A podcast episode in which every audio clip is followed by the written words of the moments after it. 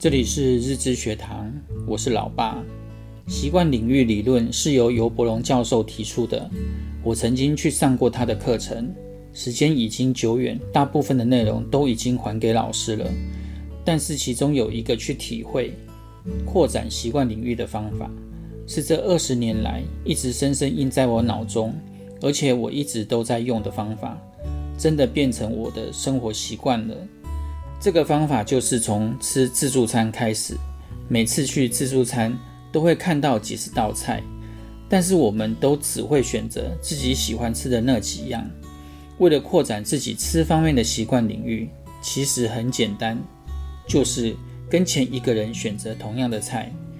所以每次去自助餐，就会体会不同人吃的习惯领域。不只是自助餐，每次聚餐我也会内定一位朋友。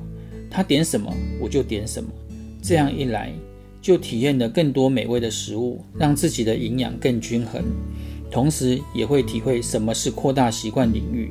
有时候会被朋友发现了，我就会分享这个扩展习惯领域的方法。刚开始跟着前面人取餐时，心里常会有些勉强和排斥，但为了扩展习惯领域的原则，就算再不喜欢也要吃。我就会思考，为什么这个人喜欢吃这些？他是怎么想的？时间久了，自然这种思维方式就成了我的一个习惯。也因为这样的思考习惯，让我看见或听到别人的言行举止时，就会自然而然去想，为什么他会这么做？为什么他会这么说？于是就会有更多的思考方式，更多看事情的角度，也就更能体谅别人。能真的换成对方的立场想，自然各方面的领域就扩大了。